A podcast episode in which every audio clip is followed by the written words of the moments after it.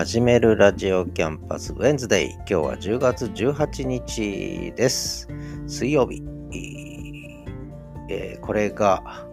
19個目のエピソードになりますかね。始めるラジオキャンパスシーズン3に入ってから19個目のエピソードになります。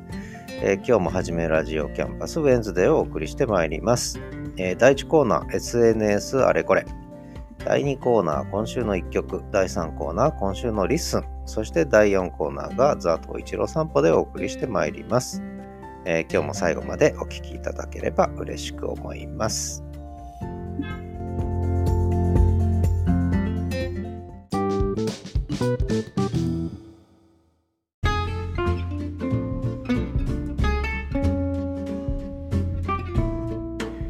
始めるラジオキャンパスウェンズデイ10月18日第1コーナー。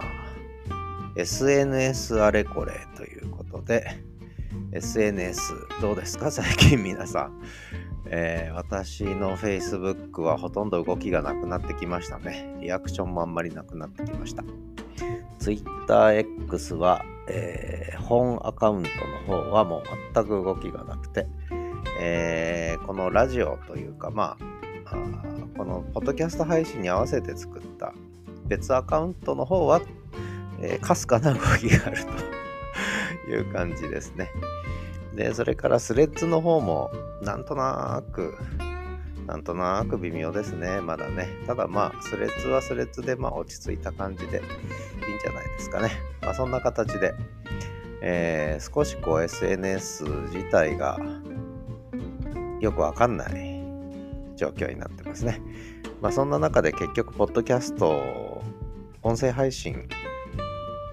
を軸にした SNS 展開っていうのがね、やっぱりこれから流れになって主流になっていくのかなっていう思いは、まあ日々強まってますけども、えーそんな中で一つは YouTube ですね。YouTube Music が Apple じゃなくて Google Podcast と統合するという話で動きが出始めましたね。え YouTube が本格的にポッドキャスト参入してくる気配が、えー高まってきました。まあどんな風に展開するのかね楽しみですけども少しどうかな皆さん結構 YouTube でこれから聞くようになってくるんじゃないかな。Google、YouTube 連合はやっぱ強いですね。えー Apple Podcast どうすんだろうっていう、まあ、まあ人の心配してもしょうがないんですけども、えーそこはちょっと気になりますかね。えーあとは Spotify の動きがどうなるのかっていうのもね、えちょっといろいろ気になってきます。なんか動き出てくるんでしょうね。それと、一つ、まあこれはポッドキャスト絡みの話にやっぱりなってしまうんですけども、えー台湾のポッドキャストのホスティングサービスができて、えーファーストーリーというポッドキャストサービスなんですけど、ここに一つ番組を登録して、えーとりあえずい一つだけエピソードをアップロードしたんですが、あのその、面白いなと思ったのは、そのファーストーリーの仕組みも面白いんですけれども、えーその話はまたいずれどこかでするとして、それよりも、ポッドキャストの世界がアジアですね。特に東南アジアに広がってると。で、台湾はやっぱり東南アジアとのつながり強いんですよね。で、面白かったのが、いわゆるポッドキャストを聞くサービスとして、えーインドネシアとか、えー他の私の知らなかったいろんなアジア、アジアローカルな感じの、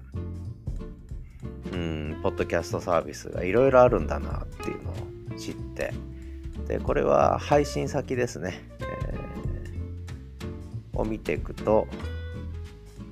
その、ファーストーリーからいくつか配信のリンクができるんですけれども、そのリンクを全部一応クリアしてったんですが、そうするといろんなえー、インドネシア語も出てくるしね、えー、いろんな知らない言語も出てきて、えー、楽しいなと思ってるんですけど、やっぱアジア市場っていうのは大きいですね。ある意味ね。で、さらにその配給先というか配信先のサービス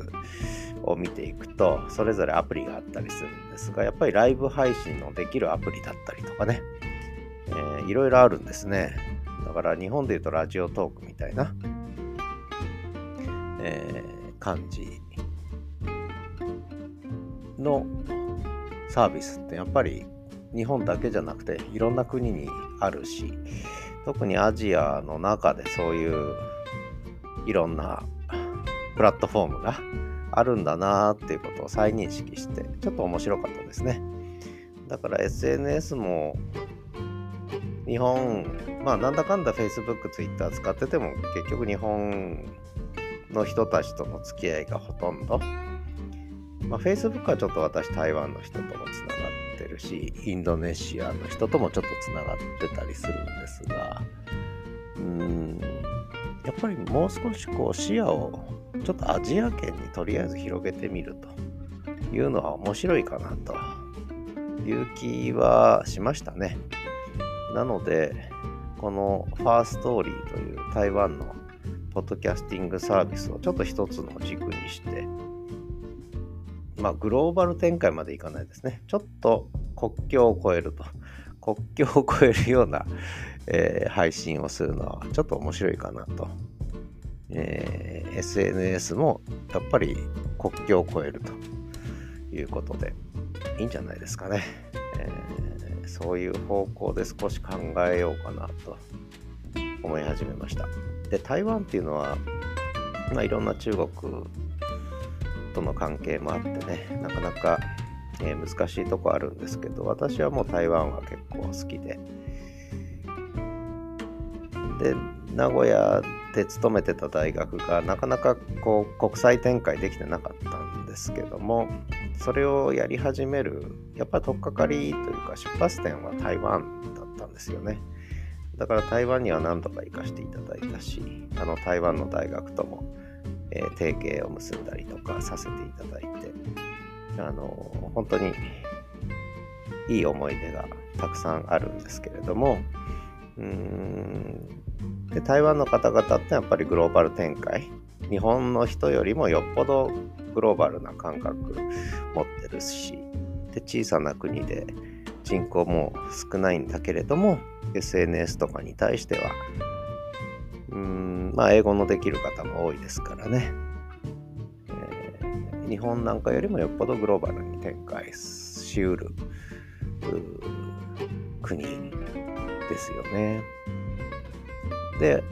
しかも日本語が通じる方も多いんですよね。これも歴史的ないろんな経緯があるわけですけれども、そういう意味では台湾の方とちょっと仲良くなって、で台湾を少し足がかりっていうと失礼な言い方かもしれないけれども、えー、一つきっかけにして、えー、さらにこうちょっとアジアの方へも広がりが出てくると面白いかなと思ったりちょっとし始めましたね。えー、まあ、私もやっぱり台湾が一番知り合い多いですしあとインドネシアというかバリ島の方にね少しつながりがありますし、まあ、あとはミャンマーとかね、ベトナムとかね、えー、ポツポツとつながりはなくはないので、なんかそういうところをこう、つないでいくのも面白いのかななんてね、えー、思い始めてて、えー、SNS はグローバル展開して、これからコミュニティ回帰してローカル化してくるなんて言ったけども、そのローカルの中の一つの考え方としては、えアジアという、そういう意味での地域性。をちょっと意識してもいいんじゃないかなと思ってる今日この頃です。えー、SNS、あれこれ、皆さんどうなんでしょうね。日本国内だけでやってんのか、それともある程度グローバルなつながりを持ってんのかね。えー、まあ、そういう意味では国境がないので、インターネットはとりあえずね、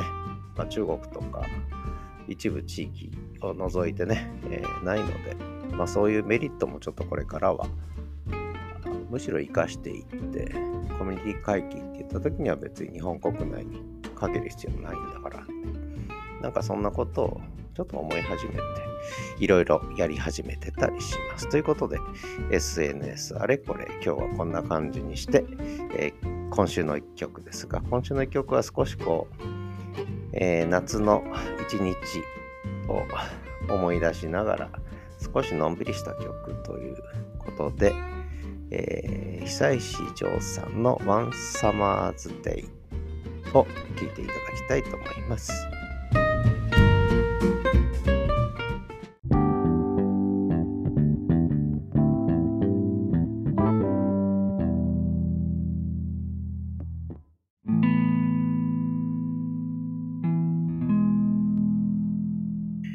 始めるラジオキャンパス Wednesday 10月18日第3コーナー今週の LISTEN、えー、今週の LISTEN は、えー、ちょうど先週 LISTEN トークというねイベントがあったんですが私はちょっと参加できなかったのでちょっと残念だったんですが、えー、そんなことで LISTEN は相変わらず声日記界隈が、えー、何でしょうねコミュニケーションが進んでるっていう感じですかね。え、楽しく、もう本当に、ポッドキャストの SNS というより、これはポッドキャストなんだろうかっていうぐらいの声日記の状況ですよね。むしろもう本当に SNS、声でつながる SNS になりつつあるのが、えー、リスンですね。そんなリスンですけど、またね、改善が行われて、一つはその音量とか音圧っていうのがあるんですけど、音の大きさですよね。これを自動的に修正してくれる機能がついたということです。で、これは Spotify とかにはね、これまでもあったんですけど、えー、 LISTEN はこれまでその人がアップロードした音がそのまま流れたんですけれども、これがあの選べるんですね。音圧を調整するとラウドネスっていうんですけど、大きさですよね。大きさと圧力ね、音圧、音量。これを自動調整するかどうかを選ぶことができるというのがついたのと、合わせてノイズ、ノイズも取ってくれるというね。えー、もちろんある程度限界はあるんですけれども、まあ、そういう機能がついたんですね。これかなり大きな、えー、変更だと思うんですが、これによって何が良くなるかというと、もうスマホ1本で、えー、音声取った人も、えー、いろんなことを気にせずにアップロードしやすくなるということですね。つまり音量、音圧、ノイズはサーバーの方でやってくれると。ある程度ね。なので、もう撮ったのをそのまま乗っけても、あんまり恥ずかしくなくなってきたという、まあそういうのが今週の LISTEN の一番大きな動きですかね。えー、これはだから、まあ、いわゆる声日記界隈というのがあるんですけども、まあ、 LISTEN にまず登録して、えー、声日記を始めて、で、スマホ1本で音声収録したらもうアップロードして、で、ラウドネス、音量、音圧調整とノイズ調整にチェックを入れて、えー、それで、あとはまあ、こうカバーアートっていうんですけど、この、えー、放送とのエピソードと一緒に現れるこの絵ですよね。真四角の正方形の、えー、アートですけども、写真というか図柄というか、ね、ビジュアルですよね。これさえ作れば、あとは録音したデータ。であとは文字情報を入れればもうすぐあなたもポッドキャスター、ねえー、声日記を書く人になれるという、まあ、そういうことでさらにポッドキャストが身近になった。で、 LISTEN は使いやすくなったってね、えー、そういうことだと思いますので、えー、まあこれまでこういうインターネットラジオ配信とか、あるいはポッドキャスト配信っていうのは、やっぱある程度敷居があったんですよね。で、その敷居がもうどんどんどんどん低くなってきて、下がってきて、えー、誰でも配信できるようになってきた。で、もう一つやっぱ面白いのが、まあ、これ LISTEN の声日記界隈でも話題になってるんですけど、非同期のコミュニケーション。えー、つまり、リアルタイムの同期型の同じキーで、で同期的なコミュニケーションじゃなくて、非同期のコミュニケーションが取れるという、えー、音声でね、で、私の言葉で言うと、これはライブとオンデマンドになるんですけどね。つまり、オンデマンド型の音声配信。だから、これはもう非同期になるわけですよね。オンデマンドだからね。で、ライブっていうのはもう同期型ということで、まあ、同期型、非同期型、えー、ライブ型、オンデマンド型。えー、まあ、どちらの言い方でもいいんですけれども、そういう形でオンデマンドのメリットを生かした形での SNS 的なコミュニケーションが取れるプラットフォームになりつつあるというのが、まあ、 LISTEN の最近の状況ですかね。えー、なので、まあ、いろんな Twitter、Facebook もいいんですけれども、SNS ってのは別に文字だけでやるものじゃないし、映像でやんなきゃいけないものでもないし、なので、やっぱりこの声、音声、えー、これ一番いいのは文字で吹き込まなくていいって喋れば、あとは AI が文字にしてくれると。あ、で、ついでに言うと、 LISTEN はね、文字起こしも、えー、選べるようになりました。文字起こしするしないも選択できるように、だいぶちょっと前になってるのでね。だからいろんなこうオプションが選べるようになってきた。で、もうとにかく基本はえー、スマホに誰かに語りかけるように、あるいは独り言でもいいんです。つぶやいて、あるいは何も喋んなくてもいいんです。ただの雑音でもいいんです。それをとにかく収録して、もう30秒でも1分でも5分でも10分でも収録して、で、それを LISTEN というサービスにね、登録して、えー、アップロードして、配信してしまうと。そしたらきっと誰かが絡んでくれると。で、絡んで欲しかったら、ハッシュタグ声日記っていうのをつければいいと。これでもうあなたも立派にポッドキャスト SNS がやれるというね、ことで、えー、どうなんでしょうかね。やっぱり SNS は本当に前から言ってるけど、オンデマンドの音声配信がメインになって、今後の SNS, SNS は展開すると。オンデマンドの音声配信がメインの SNS の時代が始まったと、もう何度も何度も言ってきたんですが、もうまさにそういう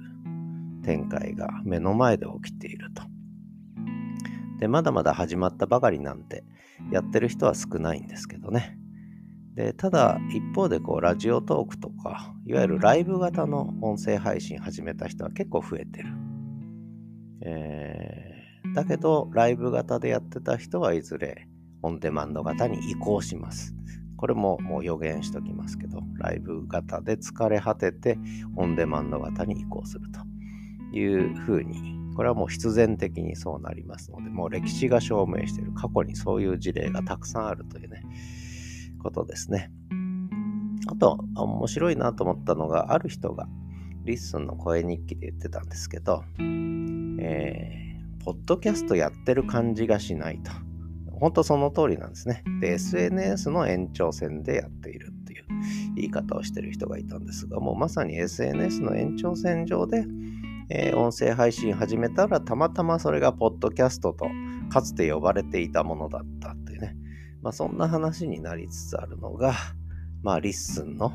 今日この頃かななんてね、思ったりしています。まあ取り留めないですけれども、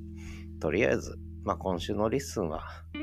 そんな感じかな。さらに誰でも発信できるようになってきたよということと、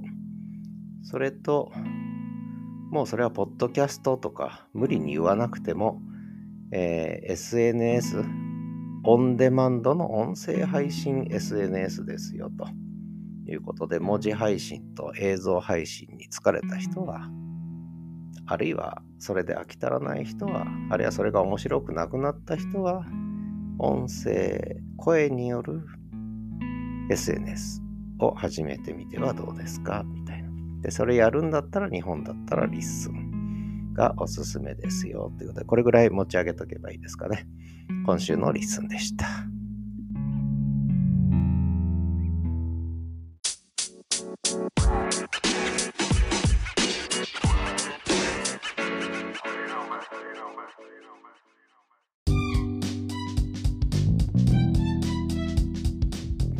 始めるラジオキャンパス Wednesday 10月18日ですね、えー、ザ・トイチロー散歩のコーナーです。えー、トイチロー君は涼しくなってきたというか寒くなってきたので冬が近づいてきたのでとても元気ですね。もう元気いっぱいお散歩してます。こっちはもう寒くてしょうがないと。えー、いよいよ手袋デビューしましたね。今国旗手袋、えー、し始め。えー、最初に収録音源お聴きいただきましょうかね。16日月曜日の夕方と夜ですね、えー、のおしっこうんち散歩。それから17日火曜日朝の北狐と会いました散歩。雨の中の散歩でしたね。それから18日今朝の朝、寒い朝の散歩です。ちょうど初冠雪ということで、札幌市内も山の上には雪が、昨日ですね、17日には雪が降ったと。で、北海道各地で初冠雪という形になってます。まあ、そのあたりの空気感も伝わるかなと思ってます。ということで、え16日の夕方、夜、17日の朝、18日の朝とお聞きください。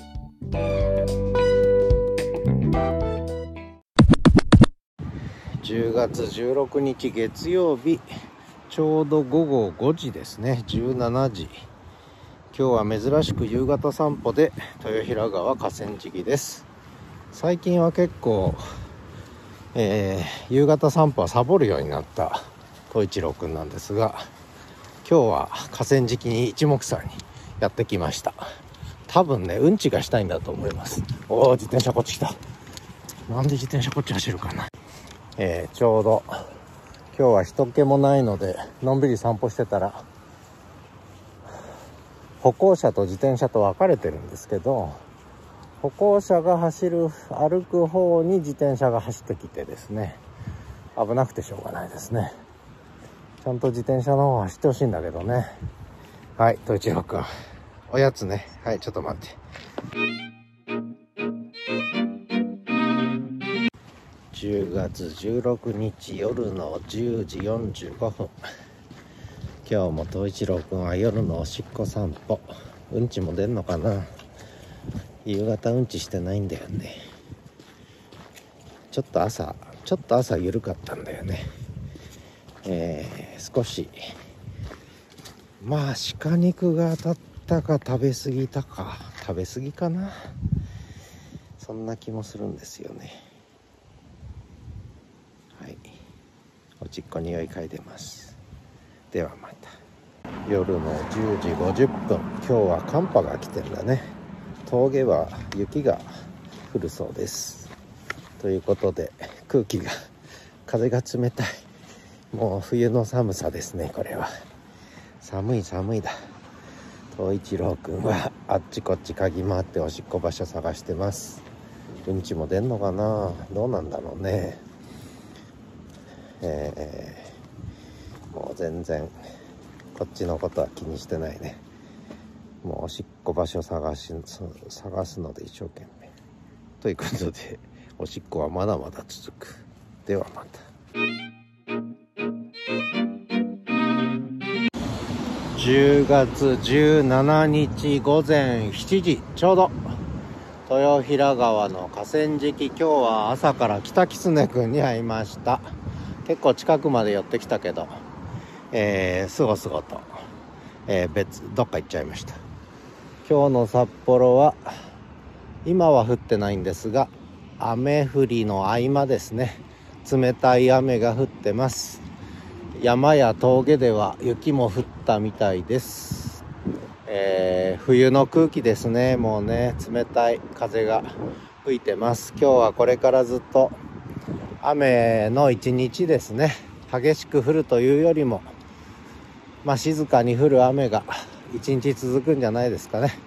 そんな今朝の札幌でした。東一郎くんはうんちもお腹も治って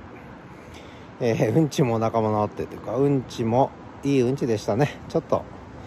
お腹昨日緩かったんですがあちょっとだけね、えー、全然大丈夫でした。そんなわけで寒いです。寒い。今日から手袋。手袋をはめ始めました。これから冬の散歩が思いやられるな。ではまた。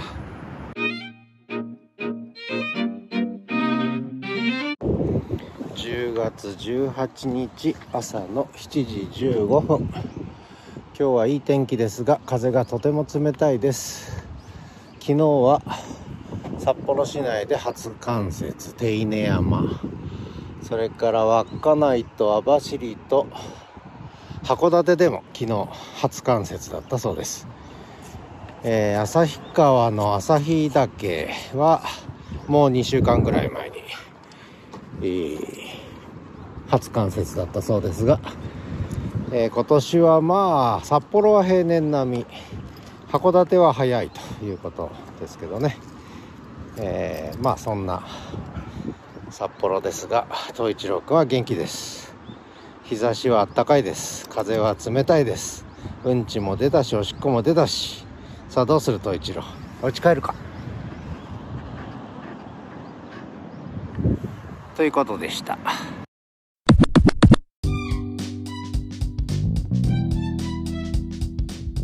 えー、ということで、東一郎くんのお散歩の音源を聞いていただきました。で、実はですね、えー、お手紙はいただいてないんですが、えー、 LISTEN の方に配信したこのはじめるラジオキャンパスのエピソードにコメントをいただいてたんですね。それを放送で、えー、配信で取り上げることを一切してなかったので、ちょっとまとめて取り上げさせていただきます。最初にコメントいただいたのが、5個目のエピソード、8月30日のことでした。もう1ヶ月半前ですね。えーリッスンで仲良くしていただいているメチコさんからね、初コメントをいただいた、東一郎くんにも会いたいわというコメントいただきました。えー、ぜひ会いに来てください。それからあとはトサカ。えーと、鶏のトサカで多分東一郎くんがお腹を壊したんじゃないか話に反応してくれて、まあ、季節の変わり目、えーもうすっかり季節は変わってしまいましたけど、季節の変わり目にちょっと体調を崩しましたよということで、私のこともお気遣いいただきましてありがとうございました。それから、えー、さらにこれは13個目のエピソードですかね。さっきのが7個目のエピソードでしたけど、13個目のエピソードで夜のおしっこ散歩ね、えー、一郎くんちゃんとアピールするよって話に、えー、反応してくださいました。お利口さんね、えー、褒めていただきましてありがとうございました。えー、そんなコメントいただきました。全部メチコさんです。メチコさんありがとうございます。それから、東一郎くんの遠吠えを、これ15個目のエピソードで、えー、遠吠えの音源を流させていただいたんですが、遠吠え、ね、えー、にも反応していただきました。ありがとうございました。そして最新、えー、前回クイズを出したんですね。東一郎の名前の由来クイズ、全然わからないですということで、えー、当てる気がなさそうなんですけど、ぜひ当ててください。あのこれからヒント出していきますのでね、えー、ぜひ当てていただければと思います。ということで、めちこさん、えー、コメント、えー、 LISTEN の方に、1、2、3、4、5回も、えー、お寄せいただいてます。ありがとうございます。今後とも、えー、コメント書いてくれたら、えー、ね、え、取り上げたいと思いますので、いっぱい書いてください。そんなわけで、え初めて、えお便りではなく、いただいたコメントをちょっと紹介させていただきました。まあ、リスンの方の配信には、このリンクもね、え合わせて貼らせていただこうかなとております。ということで、えー、今週の東一郎散歩でした。東一郎クイズのヒントは次回出そうかなと思ってます。ということで、最後はエンディングです。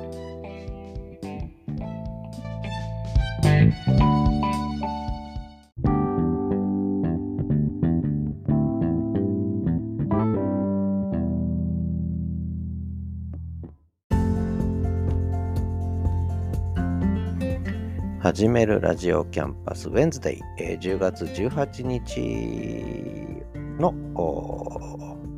放送お送りしてまいりました、えー、これがシーズン3入ってから19個目のエピソードになります。えー、本当に札幌はね、えー、日に日に寒くなって、一気に寒くなってきましたね。もう冬です、これは。あとはいつ初雪が降るかと。ね、山の方は降りましたけど、まあ、札幌市内にね、今度はいつ降るか。もしかしたらちょっと今年初雪早いかもしれませんね。早い時は10月下旬に降りますし、で、11月入るともう積もる日も出てくるということで、どんどんどんどん冬が近づいてきました。なんとなく寂しいですね。えー、そんな中で今日は被災地ジョーさんの夏のある夏の日を聴いていただきました。たまにはこんな音楽聴くのもいいかなと思います。札幌は長い長い冬がやってきます。寒いです。北海道お越しの際は、ちゃんとあったかい格好してきてくださいね。お待ちしています。えー、さて次回は10月22日ですね。恐ろしいですね。10月下旬に入っちゃいます。10月22日、えー、私の還暦バースデーもカウントダウンということで、えー、まあ、ね、これもなんとなく切ない気分ですね。えー、そんな、ちょっと最近は、ちょっと切ない日々を送ってますね。そんなわけで、えー、始めるラジオキャンパスシーズン3、次回は20回目の放送になります。えー、まあ、コメントとかね、えー、ぜひリスンの方に来ていただいて、そこで書いていただけると嬉しいなと思います。ただコメント書くにはリスンのユーザー登録をね、最初にしないといけないので、まあ、ユーザー登録してコメント書いて、えー、で、声日記を始めてなんてね、えー、そんな感じで、そろそろリスンにも、えー、アクセスしてみたらいかがでしょうか。ということで、えー、次回10月22日にお会いしましょう。ではまた最後までお聴きいただきありがとうございました。